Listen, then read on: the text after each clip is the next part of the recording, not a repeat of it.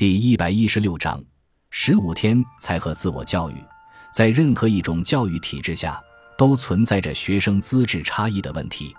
合理的教育体制应该向不同资质的学生都提供相应的机会。所谓天才教育的结果，多半不是把一个普通资质的人培养成了天才，而是把他扭曲成了一个高不成低不就的畸形儿。教育不可能制造天才，却可能扼杀天才。因此，天才对教育唯一可说的话是蒂欧根尼的那句名言：“不要挡住我的阳光。”一切教育都可以归结为自我教育，学历和课堂知识均是暂时的，自我教育的能力却是一笔终身财富。